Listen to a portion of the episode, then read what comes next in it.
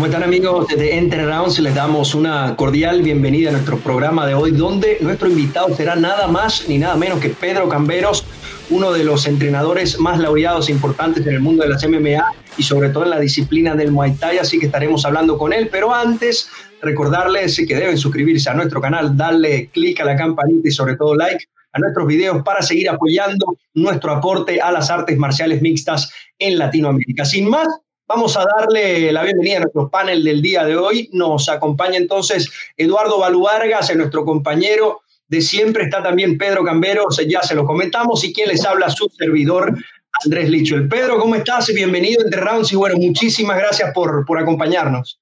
No, gracias, gracias primero que nada a ustedes por la invitación. Bien, pues aquí en medio de un campamento con Cowboy, este, listos para la pelea que se movió contra Diego y pues bueno, a seguirle entrenando. Balú, ¿cómo está? Muy bien, muy bien. Ando viendo a todo el mundo que, que cómo andan, cómo les está pegando el frío por todos lados. No, nunca he visto a alguien con una flanera que viva en Puerto, en Puerto Vallarta. Entonces hay, hay muchas preguntas para Pedro, incluyendo el clima en, en, Puerto Vallarta. Pero no, que un gusto tener a, a Pedro, gran entrenador, grande persona. Entonces, eh, listos platicar con él. Estamos listos y bueno, entramos a nuestro segmento al 100 para ya entrar en materia con las MMA.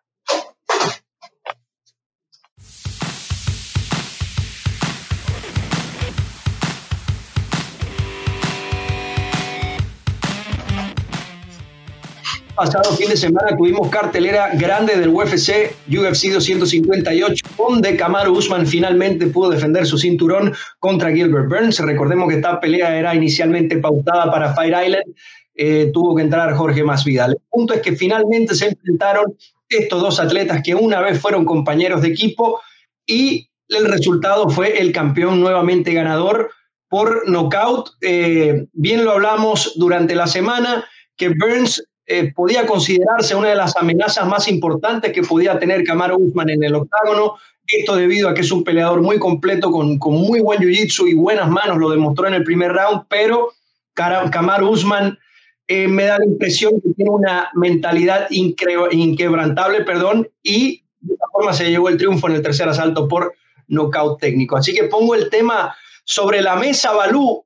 ¿Qué, qué opinión te da esta actuación de, de Kamaru Usman?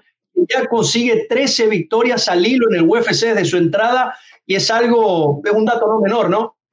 Sí, es una máquina, Usman, la verdad, de mis respetos para él en la manera en que se pudo, eh, como se dice, se, se, pudo controlar ¿no? en una pelea que creo que había muchas emociones entre dos, de, de, de esa que había amistad, que entrenaban juntos.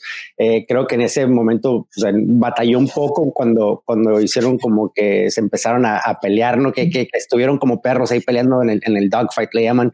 Eh, él sí supo cómo recuperarse, se hizo para atrás, eh, encontró sus, sus como la manera como entrar a, Burns. Burns creo que se esperó y como que se le calentó la cabeza un poco y, le entró lo emocional, ¿no? Que no, no, no fue un poco más inteligente y es donde Guzmán aprovechó. Eh, la verdad es, es, muy impresionante. Se notaba que los dos se conocían, no se tenían miedo ni uno al otro. Eh, sí se respetaron, pero la verdad, mis respetos para Guzmán. Eh, qué, qué, qué, buena manera de finalizar y, y, ponerle un sello a que él es uno de los mejores en, en esa categoría que han existido. Pero esta fue una pelea con, con dos atletas que, que, tienen gran lucha, tienen gran juego de piso, por así decirlo. Pero al final del día eh, fueron las piñas las que sonaron en, en, el octágono. ¿Qué impresión te dio este combate que, que, fue más striking que otra cosa y por esa vía se definió? No, yo quedé, quedé sorprendido. Por ejemplo, como dice Balú, ya dos, de dos peleadores que donde existió una amistad, que primero hay que vencer eso psicológicamente. Sí. Y pues me sorprendió desde el que salió el primer round este Gilbert, el segundo round, este Usman lo vi un poco destanteado los primeros rounds hasta que encontró la manera de cómo llegar y le decían el jab, el jab, el jab y lo logró. Sí, fue muy inteligente. Sí. Sí, fue, fue un llave y, es algo, es un dato no menor porque no se ve mucho, ¿no? Que, que se pueda lograr un knockdown con un jab, pero el, el jab de, de Kamaru Usman fue, fue precioso, fue totalmente recto y sobre todo potente. La pregunta, Balú, ¿qué, ¿qué, sigue acá? Porque yo veo a los nombres que ha derrotado Usman y del 1 al 4 en el ranking ya todo le ganó. Le ganó a Colby Covington, le ganó a, a Jorge Masvidal, acaba de ganarle también a, Gilbert Burns y es como que se acaban los nombres. Wonderboy Thompson es el único del top 5 que no ha ganado y creo que está todavía lejos de, de pelear con Usman. Entonces, ¿qué, qué hacemos acá, Balu? Eh, en realidad yo creo que el que se merecía eso era Leon Edwards hace unas cuantas peleas por, por cuestiones de, de COVID y, no puede entrenar y, y, no se le ha hecho ninguna pelea al pobre, ¿no? Eh, pobre lo digo porque pues tanto tiempo está y sin poder pelear, no que lo conozca, pero que pues, es, pues, a ver alguien así con tanto talento que no ha tenido la oportunidad y él siendo de los top tres, eh, pues sí, se te da como que pobre güey, ¿no? Pero si estuviera, él, realmente ocupa pelear antes de que le den la pelea del título por tanto tiempo que ha estado fuera.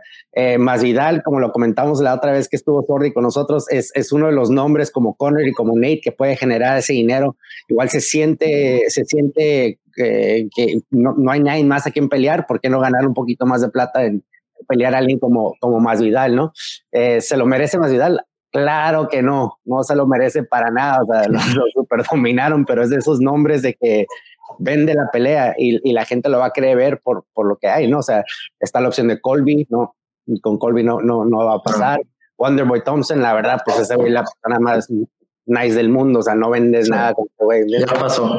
Ya pasó, entonces realmente el que queda es, es Leon Edwards, la verdad, para mí, eh, o hacer un, una, un super fight con alguien o una categoría arriba o una categoría abajo. Bueno, no, no, no creo que Usman quiera pelear con, con Adesanya. Eh, quería destacar que ya Usman le ganó a Leon Edwards, pero hace, hace ya cinco o seis años. Pues no necesariamente con el campeón, pero pudiera subir como hizo Anderson Silva. ¿Te acuerdas cuando Anderson Silva subió, subió o, o, no sé, o que peleara, no sé, él contra Khabib, que son amigos, pero imagínate esa pelea, hubiera, para mí me encantaría esa pelea Usman contra Khabib, a ver quién de veras eh, pueda dominar quién, pero la verdad yo creo que Leon Edwards es el que queda, pero ya a lo que, a lo que van, creo que, que van por, por la plata, ¿no? En vender la pelea de Usman contra Masvidal 2. Pero también antes de darle la palabra a Pedro Balú, te quiero hacer una pregunta tú como, como promotor. Eh, más Vidal le salvó al UFC en ese Fire Island, porque cuando se cae la pelea, que quedan pocos días, él es quien la toma, arriesgando evidentemente peleando contra un campeón. Y no cree que por parte de la promoción existe esa, esa deuda de, ok, ahora vamos a, vamos a darle la pelea como debe ser, con un campamento full. Mm, no son, no, el UFC no son muy de, de, regresarte el favor, ¿no? No son muy de que, uy, tú me ayudaste, déjate ayudo. No, pero como te digo, él es uno de los tres o cuatro que realmente puede vender una pelea y la gente lo va a ver porque tiene ese, ese carácter que la gente le llama la atención. Entonces, o sea, e, eso cuando hablamos de esa pelea que dijimos, o sea, no tiene absolutamente nada que perder porque si pierde, o sea, aunque lo noquearan o lo sometieran, lo que sea, tomó la pelea con menos de, de cinco o seis días. Entonces, e, eso ya le ayudó. La puta, eres un héroe, güey. Llegaste y salvaste la vida y te vamos a dar otra oportunidad después, o sea, ya después. Pero en realidad, o sea, iba a pasar eso con campo sin campo, ¿no? Entonces, eh, vamos, vamos a ver, como la promotora, yo creo que va más que nada por dinero. Pero, ¿qué hacemos acá? ¿Con a quién le colocamos a Usman? Pues es que, como dice Balú, si es por pelear, por una buena pelea, que alguien se lo merece, va a ser Leo. Mm. Pero pues ya ahorita Osman yo creo ya va a buscar el dinero también. Ya, ya la pelea contra Jorge sería muy vendida. Ahora con Jorge ya con un campamento completo. Porque la pasada fue, sí, una semana de anticipación, más el viaje hasta Dubái, el cambio de horario, todo. Entonces sería interesante con un campamento completo. ya Balú dijo que, que, veía el resultado igual si estos dos se vuelven a, enfrentar. ¿Cómo lo ve Pedro Cambero? ¿Ve una mejor pelea con un más Vidal a tono o cree que.? estoy un 50-50 porque sí se vio superior, muy superior Usman la vez pasada, pero bajo esas condiciones de Jorge sin, sin un entrenamiento de campamento. Entonces estoy como igual, 50. y, y, el otro rival que tenemos Sería interesante verlo.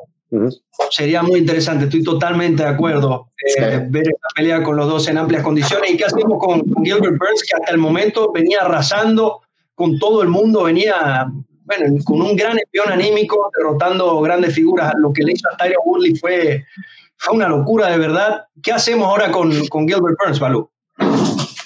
Lo pones a pelear con Leon Edwards o lo pones a pelear con uno de los top, o sea, o ponlo contra Wonderboy Thompson, o sea, lo no, no lo puedes quitar de, de, donde estaba, ¿no? O sea, eh, lo tienes que dejar dentro del top 5, creo que o, quien le gane sigue, o le gane y igual se gana otra oportunidad para, pelear para el título, pero no, no desaparecerlo, porque eh, se vio muy bien, lastimó al campeón en los primeros rounds, eh, lamentablemente no usó su jiu-jitsu ni su lucha para poder lastimarlo más que creo, creo que debería haber hecho, pero pues es muy fácil decirlo aquí sentado en el sillón, ¿no? Entonces, la, la, manera, creo que, creo que todavía existe la posibilidad de que él pueda que pueda ser algo peligroso para, para un peleador como Usman. Sí.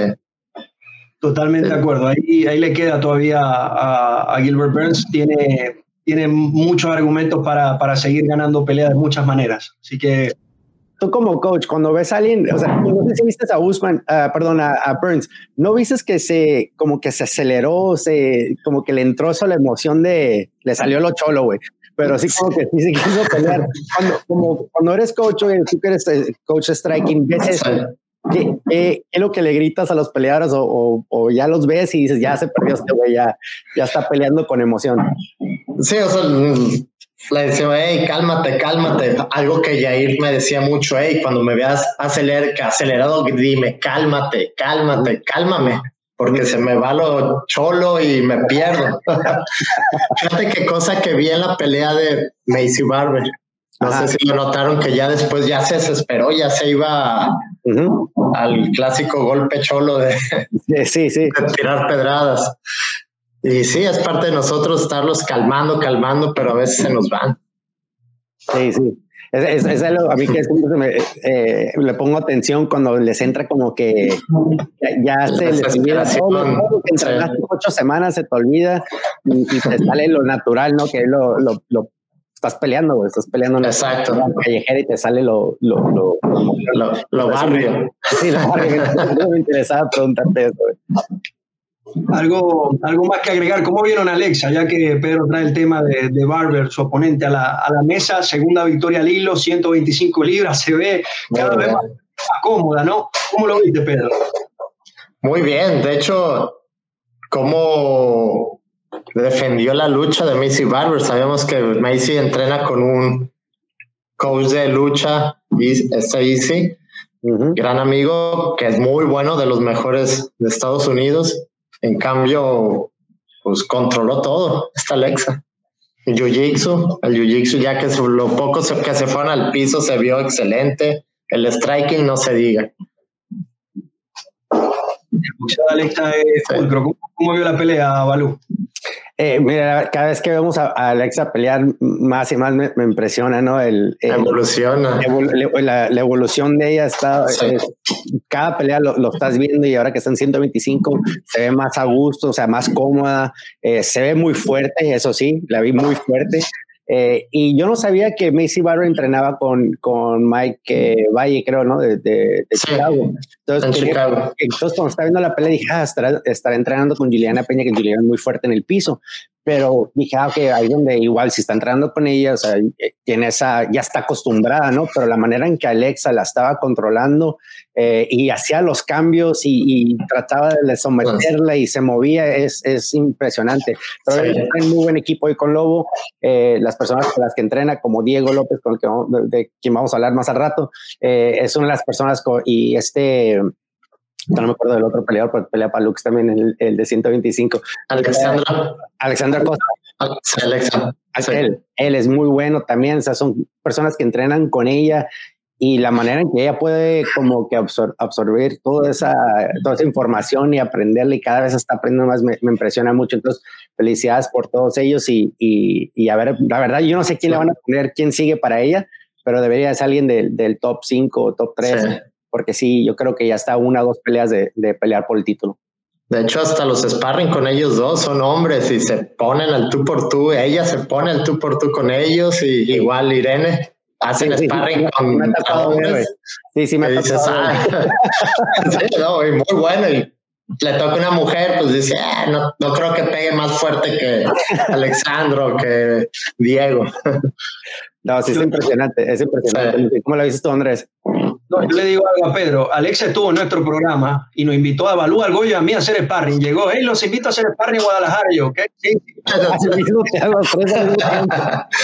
y todavía se lo debemos, por cierto, cuando pase el COVID estamos por allá. Eh, destacar de la victoria de origen latino, Kelvin Gastelum se reencuentra con el triunfo. Chris Gutiérrez, también de origen colombiano, ha estado en nuestro show, consiguió una victoria y hay algo que me impresionó muchísimo la victoria de Anthony Hernández contra Rodolfo Vieira por sumisión, señores. Rodolfo Vieira, lo que no lo conocen, es multicampeón mundial de Jiu-Jitsu, tiene todos los laureles posibles y en el segundo asalto lo someten con una guillotina y, él lo dijo después de la pelea, que no era tanto que había recibido una golpiza, sino perder de esa forma era algo que, creo que ni siquiera en su, en su carrera de Jiu-Jitsu le había pasado mucho. ¿Cómo lo ve Balú usted siendo un cinturón negro, que estas cosas pasen? A mí me parece hermoso porque en ese octágono todos somos iguales. Sí, exactamente. Exacto, ¿no? ¿Cómo, es el dicho, Pedro, de que el primer golpe te convierte en cinta negra, cinta café, dos golpes más, cinta morada, tres golpes más y vas bajando, ¿no? Vas bajando hasta blanca. Sí, de repente era, parecía blanca, o sea, la manera en que lo sometió se me impresionante, ya estaba muerto, o sea, ya después se le acabó todos los trucos de intentar de llevarlo al piso para someterlo, de llevarlo a su juego, y, y es donde, donde la gente no entiende que pues, el, como el dicho, hay niveles. Entonces, cuando llegas al UFC y te enfrentas con alguien, como lo he dicho, alguien que es mediocre en jiu-jitsu, mediocre en la lucha, mediocre en el striking, eso te puede dominar si tú eres nomás como que específicamente 100% grappler, 100% Muay Thai. Entonces, ahí es donde estaba la ventaja de este peleador y, se le notó era que, que o sea, ya no tenía más en el tanque, pero no sé si se habían visto que si alguien apostó era más 3000 para ganar en esa manera. Entonces, no sé si me imagino que hay, que hay alguien como nuestro amigo Andrés Don Goyo que le encanta apostar, ¿no? Entonces, seguro, de seguro ya tiene para la Navidad de aquí hasta el, hasta el 2025, si es que apostaron eh, en esa manera en que ganara eh, eh, Hernández. Y para que se entienda un poco, por cada 100 dólares le entregaban 3000. Así que si, si el güey puso mil dólares, vaya a saber cuánto, cuánto se llevó a tu casa. Nosotros le debemos un... Te voy a hacer más apostador. Sí, pero cuando pierde, desaparece. Eso es lo más, eso es lo más, lo más complicado acá. Sí, sí, sí a pasar de tema, vamos a hablar de, del evento que tenemos este fin de semana, Curtis Blades contra Derrick Lewis en los pesos completos. Los dos están buscando acercarse a, la pelea por el cinturón o, o quizás también ganarla con una victoria el próximo sábado. Y son dos atletas muy potentes, evidentemente de pesos completos, pero creo que sus armas son diferentes. Creo que la lucha de, de Curtis Blades ha estado mejorando muchísimo, es superior a la de Derrick Lewis pero Lewis va con un solo plan en la cabeza, sabe que tiene cinco asaltos para conectar una sola mano y poner a dormir a su oponente, como lo ha hecho muchas veces, como se lo hizo a Volkov en el, en el último asalto con la pelea amarrada. Una sola mano de Derek Lewis puede poner fin a la noche de cualquiera. Balú, ¿cómo ve esta pelea? Mira, ese, eso de este Derek Lewis en cinco asaltos no me gusta para nada porque a veces siento como que no se, no se suelta por tratar de conservar esa energía, ¿no? Eh, creo que es mejor cuando lo ponen en peleas de tres rounds. es de cinco, es de cinco rounds, dice esta, ¿no? Entonces, si, es de, si es de tres rounds, como que se suelta más. Si es de cinco, él mismo, como que él sabe que tiene un acondicionamiento pésimo, entonces como que no, no se suelta como debe de ser. Eh, cualquiera de estos dos quien conecte es peligroso, obviamente son, son pesos completos, entonces eh, quien conecte la ventaja va a ser Blades ahí en llevarlo, llevarlo al piso, ¿verdad? Porque todo, el mundo sabe que, que, que Lewis no, no, es tan, tan bueno en el piso, pero acuérdate que es cinta azul, como él dijo, eh, es, el, es, el, cinta azul más peligroso de Texas.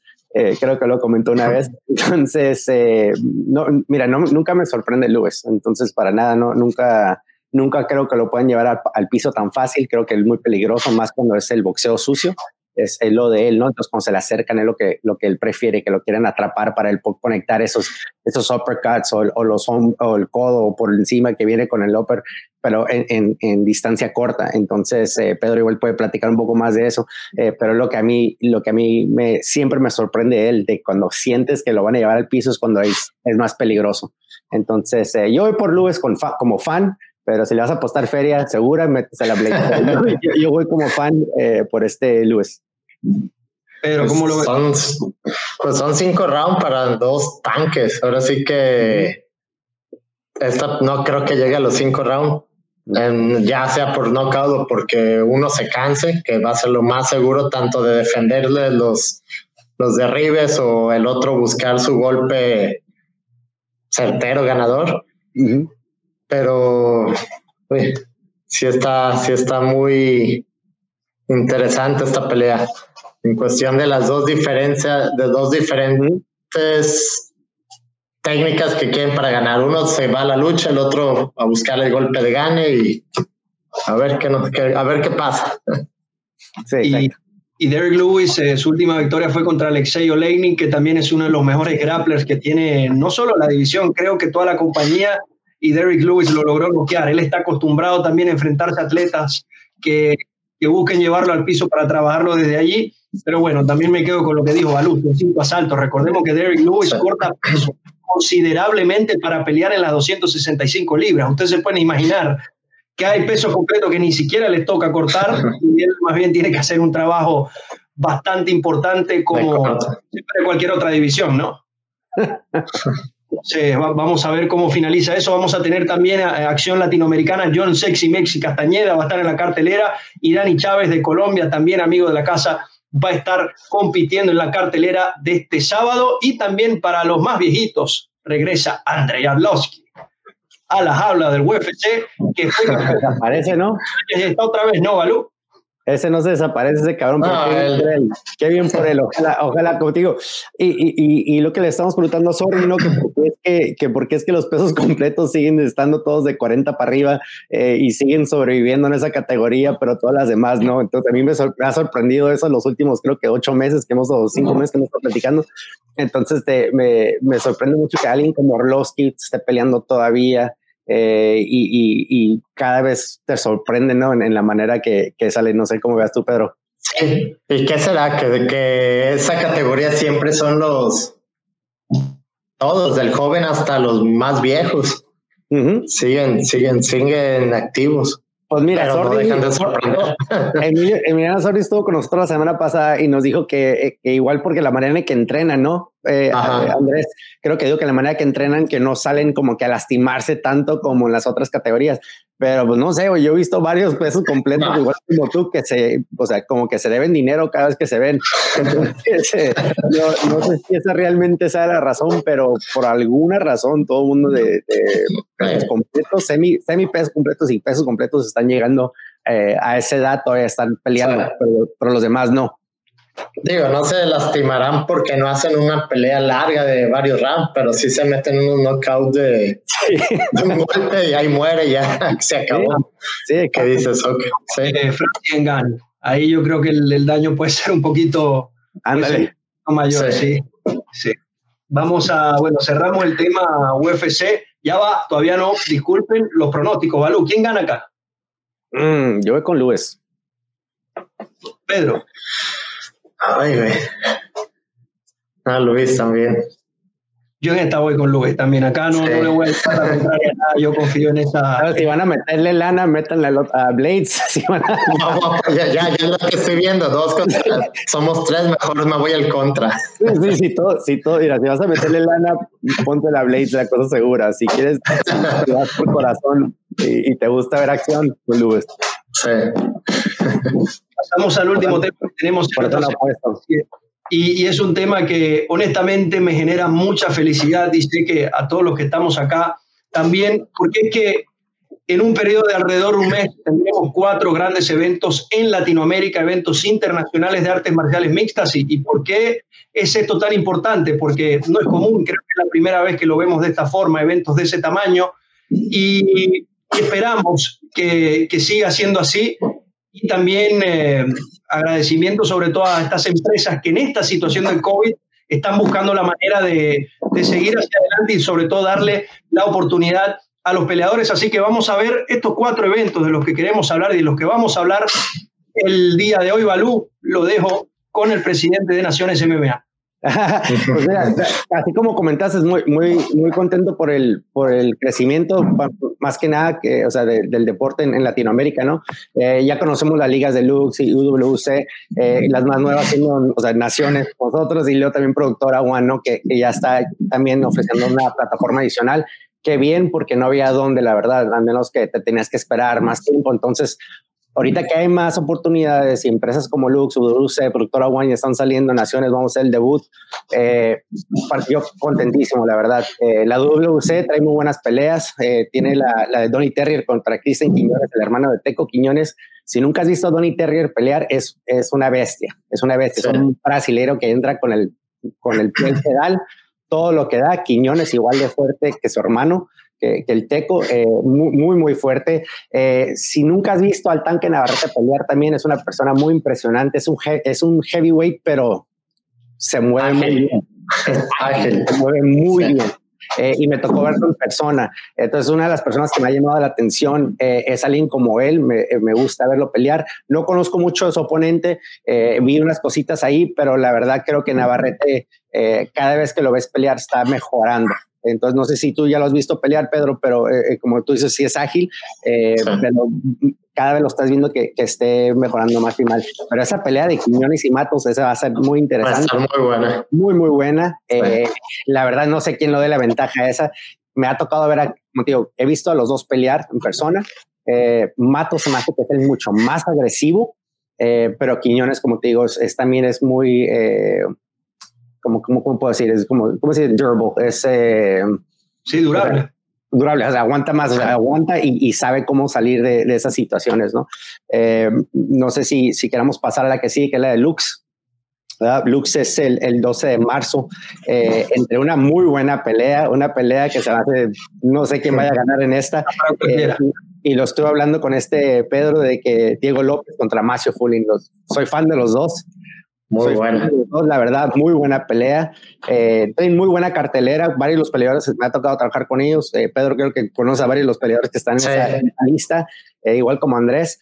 Y, y, la verdad, mira, es, este es el striker contra el yuyetero, pero es el yuyetero que tiene muy buena striking. O sea, viene de ese campamento de... de con Alexa. Con Alexa, aunque entrena con Lobo, pero él tiene su equipo en, en Puebla, ¿no? Y Macio, que está con Entram, que, que tiene ese historial del boxeo pero también, o sea, la manera que los, las personas con las que entrena. Eh, últimamente está viendo que los hermanos Rótulos estuvieron ahí eh, y él está rodeado también de varias cintas negras muy buenas ahí en Entram. Entonces, eh, que le está echando las ganas y le está entrenando el jiu para enfrentarse contra Diego, lo está haciendo. Eh, es una pelea que me llama mucho la atención porque creo que Diego está a una o dos peleas de entrar al UFC. Si es que no, o sea, la verdad creo que, que es lo que le falta, ¿no? ganarle a alguien como Macio para que él pueda entrar, pero también Macio puede ser ese alto que le pone eh, a la carrera de Diego, ¿no? Porque si Macio llega, lo llega a conectar o pueda defenderlo y lo cansa y lo puede dominar, es algo que también eh, es bueno para Macio, igual al retorno para él, para, para lo como lo UFC o. Eh, entonces, muy, muy, muy buenas peleas. También va a estar ahí Saray Orozco, que le hemos visto pelear. Y la que sí, pues obviamente con Naciones, estamos con, con la pelea estelar de, de Ghost Pepper contra Osiel Rodríguez. Eh, no sé cómo veas tú, Andrés, esta pelea. Eh, obviamente yo, yo, las escogí, entonces, ¿para qué hablar de ellas? Pero, me, parece, una pelea interesante porque sé que, que en el campamento Ciel Rodríguez es alguien bastante agresivo, que tampoco le va a dar mucho espacio a Ghost Pepper. Y, y, por parte de González siento que tiene muy buen striking, pero es alguien que es alguien que arranca lento y va calentándose a, medida que la pelea va avanzando. Entonces creo que, puede estar para cualquiera de los dos porque siento que Rodríguez puede capitalizar rápido, pero también González puede llevar la pelea a su terreno un poco más adelante. Lo que sí espero de esta pelea es que va a haber buenos golpes porque son dos atletas que, siempre apelan a eso. Y la cuartelar me llama muchísimo la atención. Eh, Levi Marroquín considero que es uno de los prospectos más importantes que tiene no solo México, sino Latinoamérica, eh, por lo que ha demostrado, ¿no? Los rivales que ha enfrentado, los rivales que ha derrotado, y me parece muy completo, pero frente a él estará Juan Pablo Mendoza, que es de los nombres más grandes de Colombia, y tiene también esa responsabilidad de, demostrar que en este tipo de, escenarios los atletas colombianos también pueden dar la talla y ganarle a, nombres importantes. Entonces creo que de, de las dos peleas, vamos a, tener una acción muy importante dentro de, dentro de la jaula. Pedro, ¿has visto pelear a, alguno de ellos, a, Levi, a Uciel? A, a, los, a Pepe, a Uciel y al marroquí. De hecho, la estelar siento que tienen un parecido en su en sus técnicas de pelea. Pelean casi similar, se van a golpe, a striking y van subiendo volumen cada round. la, marroquí es uno de los, yo sé que es de los mejores que tenemos en México. Había estado parado, qué bueno, me da gusto que ya empezó otra vez a activarse y gracias, gracias a Naciones MMA. Y ahora sí que son las peleas que no me puedo perder. las, las, todos los vamos a ver muy interesantes. Y pasamos a la última que tenemos acá. sí, Oh, le iba a preguntar, Pedro, pero, tú has visto que eh, para mí Levi es esos peleadores que están entre 135 y 145, ¿no? Como que, como que es muy grande para el 135 y a veces cuando pelea en 145 eh, no es tan grande, no es tan alto o, le sacan o sea, la ventaja de, del reach o algo así. Eh, ¿Sí me entiendes? Entonces es muy interesante para él, o sea que él en 145 va a estar peleando a alguien fuerte como Mendoza, creo que están similar de tamaño, pero esa pelea a mí me llama mucho la atención porque creo que creo que vamos a ver un, un, un Levi diferente, pero Mendoza, como te digo, me ha tocado verlo pelear en Brave. Y, es duro, ¿no? Es, duro, güey. Sí. Muy agresivo con su estilo colombiano. Y vamos a pasar a la última pelea. Acá vamos a brincar de México al sur del continente, al cono sur. 3 de abril, productora One con otro evento y esta pelea estelar, yo se los digo, a mí me encanta. De hecho, me, me, emocionó mucho cuando la vi porque Tiro Loco Ferreira viene de ganar el título, es de los nombres más grandes de Chile y Daniel Marcos eh, es considerado por muchos el mejor 135 libras de Perú y también ha hecho un gran papel en las 145 libras. Entonces, se puede decir que tendremos de lo mejor de Chile contra lo mejor de Perú enfrentándose por un, campeonato mundial. Y bueno, también va a haber eh, presencia de atletas importantes como el caso de Jennifer González, que también a mi juicio es en el continente, sobre todo en la, en la parte sudamericana, en, en, la parte femenina, es de lo mejor que tenemos para ofrecer. ¿Cómo lo ve, Balú? No, de acuerdo, yo creo que con el comentario de Jennifer, creo que para mí es de las top 3 en Latinoamérica que, que todavía no, no ha podido entrar a, lo que es eh, el UFC o Bellator, cosas así, ¿no? Eh, pero, pero creo que igual está una, dos, tres peleas de que, le, que la vayan a llamar eh, muy, muy fuerte de pie, pero en el piso súper peligrosa. Entonces, creo que, que, vamos a esperar algo bueno de ella. Esta pelea me gusta mucho la pelea de este Pereira y, Marcos, creo que va a ser muy, muy buena. Eh, felicidades a los de, a los de Fight Night en, en, Chile. Eh, que sí, que van a seguir poniendo más eventos. Eh, he estado platicando mucho con ellos también en, en, en, usar los peleadores que traen ellos y los que estamos trabajando y, y, cosas así. Entonces, a mí me da mucho gusto, la verdad. O sea, qué, qué bueno y ojalá estemos creciendo más y, y pues vamos a ver qué, qué sale de esto, ¿no? Mientras más eventos, más, eh, más probabilidades tendremos de ver a nuestros atletas en, donde los queremos ver, en, los grandes escenarios y, y, esto es algo muy importante. Y segundo lo que decía Balú, lo que está haciendo Productora One es muy importante porque no solo están poniendo eventos, están haciendo producciones de calidad.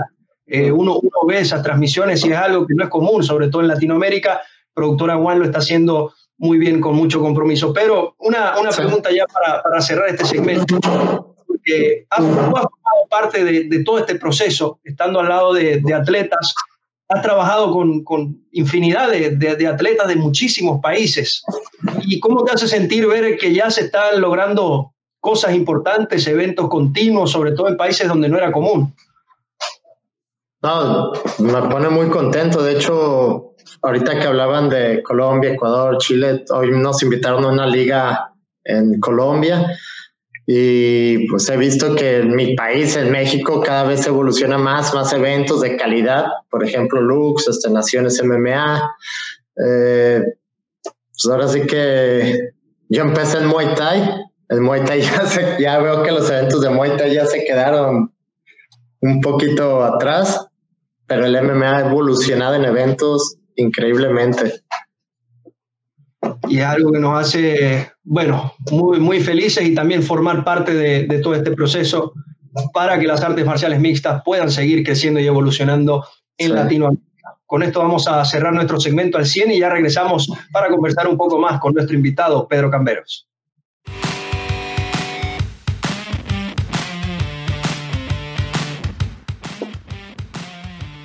Llegamos a la etapa final de nuestro programa y bueno, es hora de seguir conversando con nuestro invitado Pedro Camberos. La primera pregunta las dejo en manos de Eduardo Balúa. Pues Pedro, ya sabes, siempre, siempre contento de, platicar contigo y creo que varias veces hemos platicado de, peleadores que traes y manejas y, la manera por, mucho por WhatsApp, ¿no? Pero, te quería felicitar obviamente por, el crecimiento que has tenido y, y, tanto apoyo que das a los peleadores latinoamericanos, porque también platico con peleadores que apenas están empezando y la manera en que les abren las puertas a tus gimnasios eh, eh, me, impresiona mucho y, me gusta porque realmente pues estás trabajando con peleadores como Cowboy Cerrone y más altos y, y, a veces la gente tiene miedo en, ir a preguntarle a un entrenador como a ti porque creen que los vas a rechazar, ¿no? Pero eh, nos puedes platicar un poco de cómo fue que llegaste primero, más que nada, al campamento con, con Cowboy con Cowboy. Eh, él llegó, él estaba en, bueno, yo tengo mi gimnasio en Cabo San Lucas. Ahí es donde manejamos el Muay Thai, boxeo y CrossFit. Y creo que Cowboy viajó a Cabo San Lucas a firmar un video de pesca, un documental, algo así. Pero tenía la pelea contra Cowboy Oliveira, Cowboy brasileño. Entonces, como me ha tocado con él, viajamos y buscamos dónde nos prestan un espacio para entrenar. Entonces él buscó un gimnasio ahí en Cabo, encontró el mío, me mandan un mensaje, oye, soy Cabo y Cerroni, soy un peleador de UFC. Y yo así, pues, claro que te conozco. ¿Puedo ir a usar tus instalaciones? Y yo, sí, bienvenido. Llegó con el coach Brandon Gibson, llegó con sus con otros dos compañeros de entrenamiento. Y ahora sí que empezaron a usar las instalaciones, les gustó, les gustó la vibra de, que hay de, de mis alumnos. Eh, al día siguiente volvió y me vio manopleando y me dice, oye, ¿me puedes sostener los pads? Quiero patear fuerte. Y yo, pues órale, sí. y así empezó, que se quedó una semana. Se fue, peleó, ganó y ahora sí que todo ese año 2016 estuvo viniendo a mi gimnasio. Cada vez traía más gente, traía a Greg Jackson, traía, traía otros tres coaches y como que vi que se secreteaban, como que era más prueba. y, ya hasta el final, después de un año de cuatro campamentos que fue a cabo, ya me dice, ¿quieres venir conmigo al campamento? Y yo, pues sí. ¿Cuánto tiempo? No, pues el que tú me digas.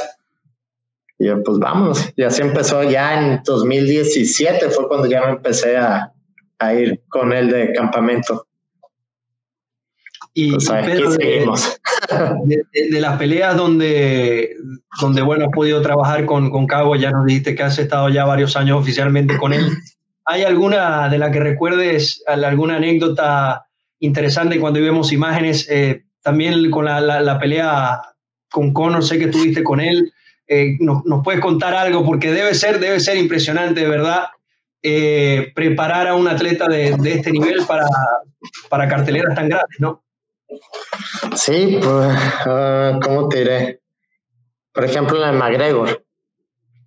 Era una responsabilidad, era un nervio que uno sentía.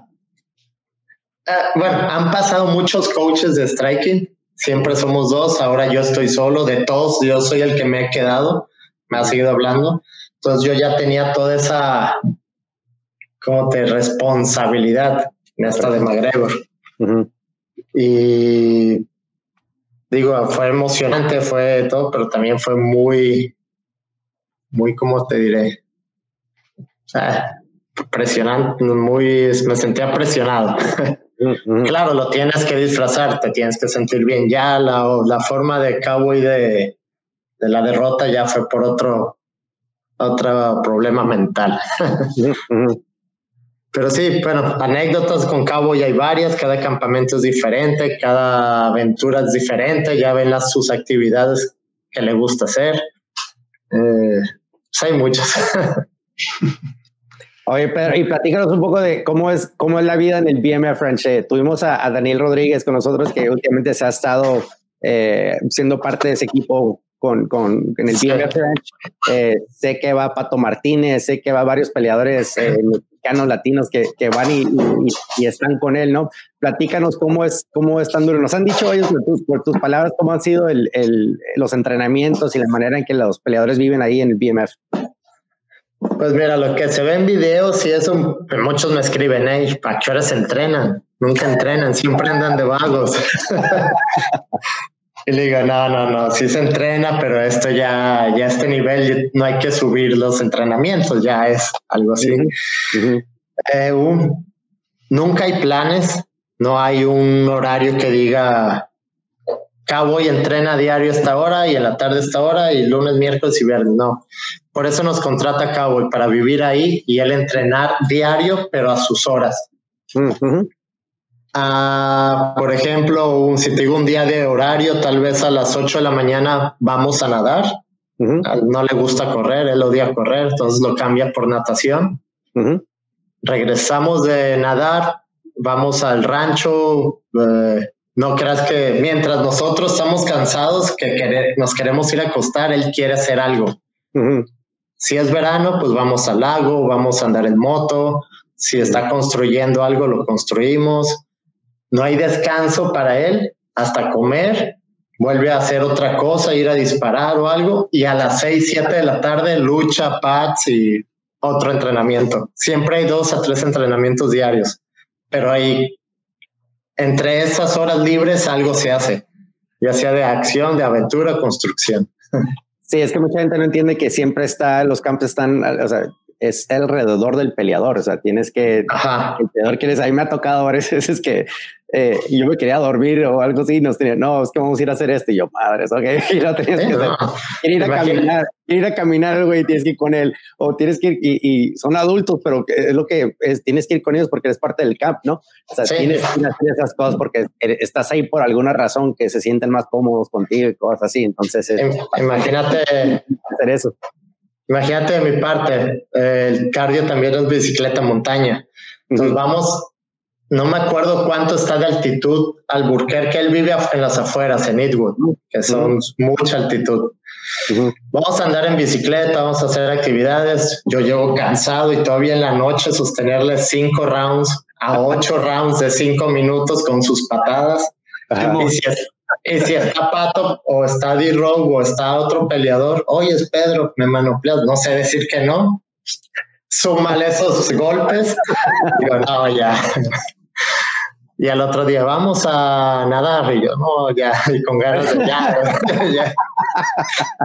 Pero es parte, es parte de pero pues un poco, es, es algo que, que, nadie más pueda contar, algo, es, algo que tú siempre vas a tener la oportunidad de decir que, que eras el único que estabas haciendo eso para él, ¿no? Eh, ¿Nos puedes platicar un poco de los peleadores con los que has estado trabajando fuera obviamente de, del PMF French, eh, peleadores que tú has visto como, como Jay Rodríguez, eh, Casula Vargas, Pato Martínez, peleadores así, o sea, ¿cómo fue que los has estado encontrando? ¿Te, te llaman o, qué, qué tan fácil es conectarte contigo? Pues mira, a mí mándenme mensaje a Instagram o vengan a Cabo, Vallarta o, hasta el rancho los puede invitar. Nosotros felices de tener más gente y, más en campamento porque le gusta Cabo y tener siempre gente eh, para los sparring, para todo. No que te quiera golpear, sino él se siente con más confianza.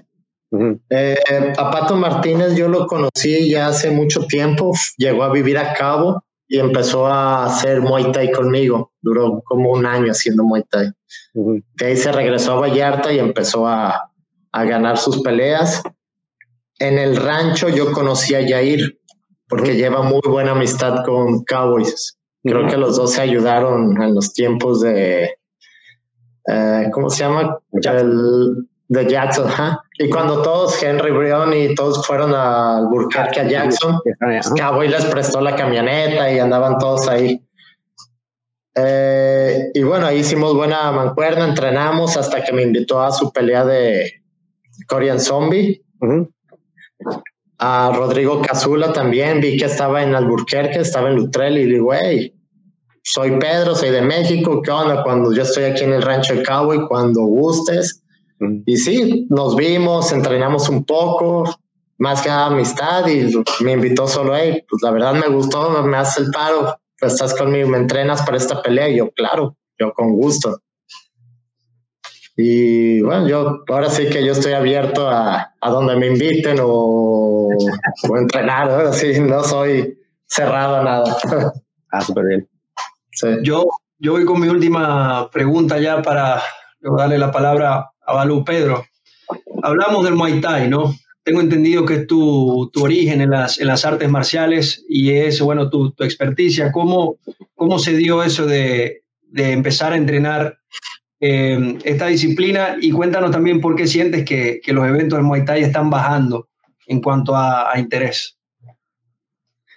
Uh, bueno, yo soy, como saben, soy de Puerto Vallarta. Puerto Vallarta inicié aquí como en el 98 para el 2004 2005 creo que ya era considerado Puerto Vallarta la cuna del Muay Thai en México por sus grandes peleadores.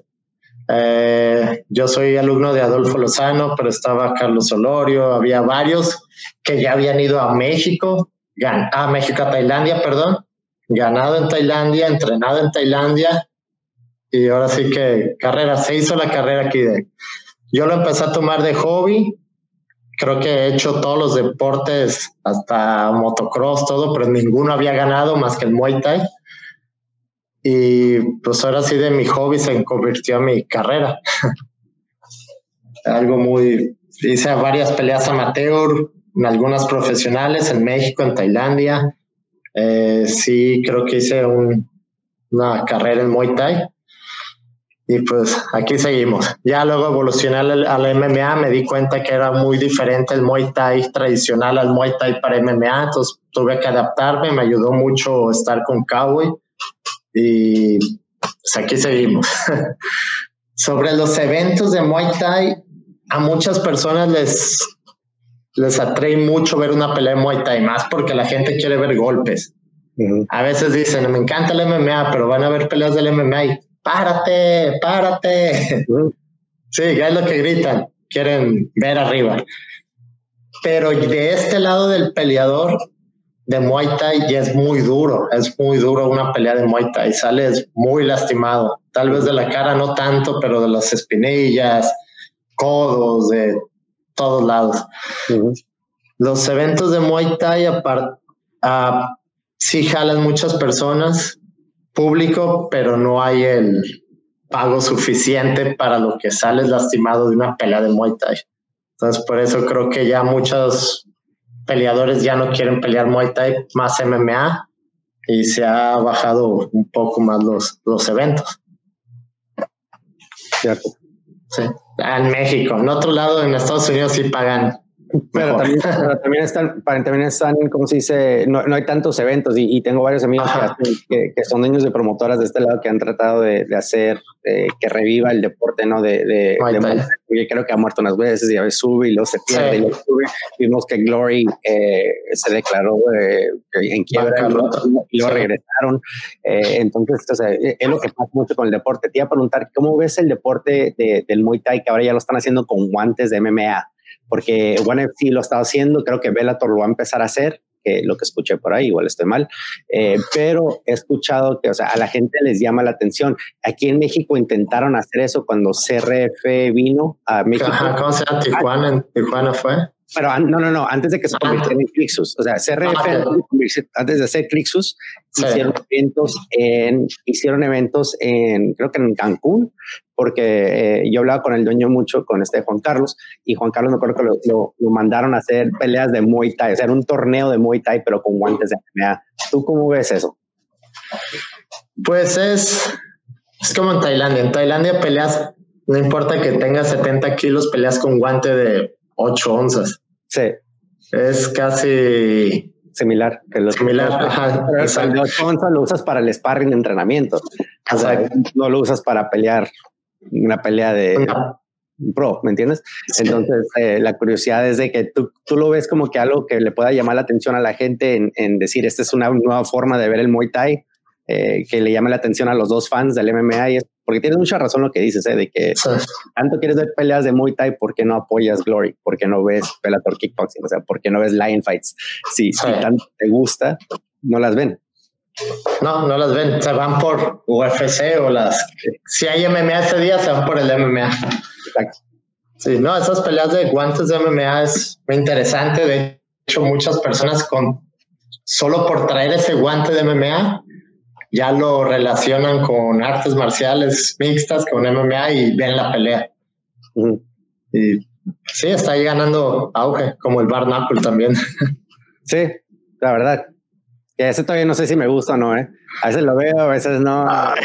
yo, estuve, yo ya estuve en una esquina de ahí con esta Ceci Ulloa que estuvo peleando el campeonato mundial. En Cancún fue Barnacle hace dos años. Nunca había ah, visto. Es el que peleó este. Leo García, Leonard García. Peleó el Azteca.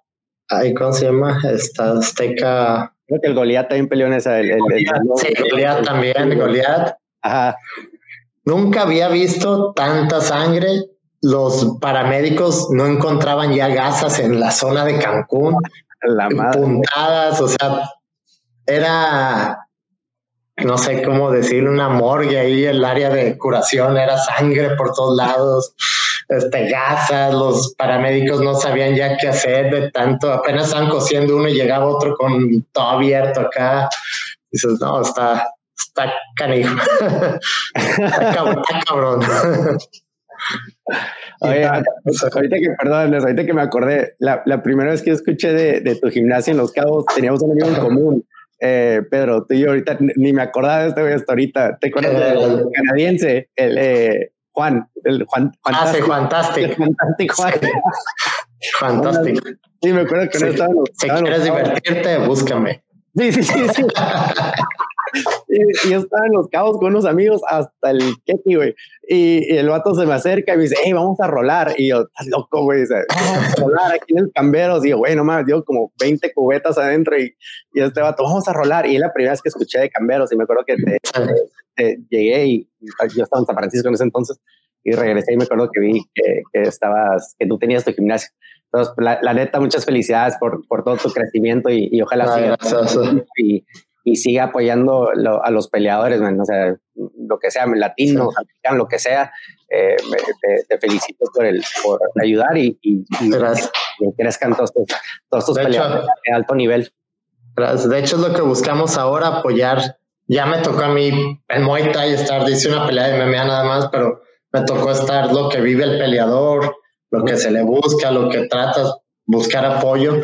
Y ahora yo estoy de esta parte donde sé lo que necesita el peleador, entonces queremos ayudarlo a, a lo que necesita para que se vaya para arriba, para que se dedique a entrenar, para un seguro de gastos médicos nunca lo va a tener.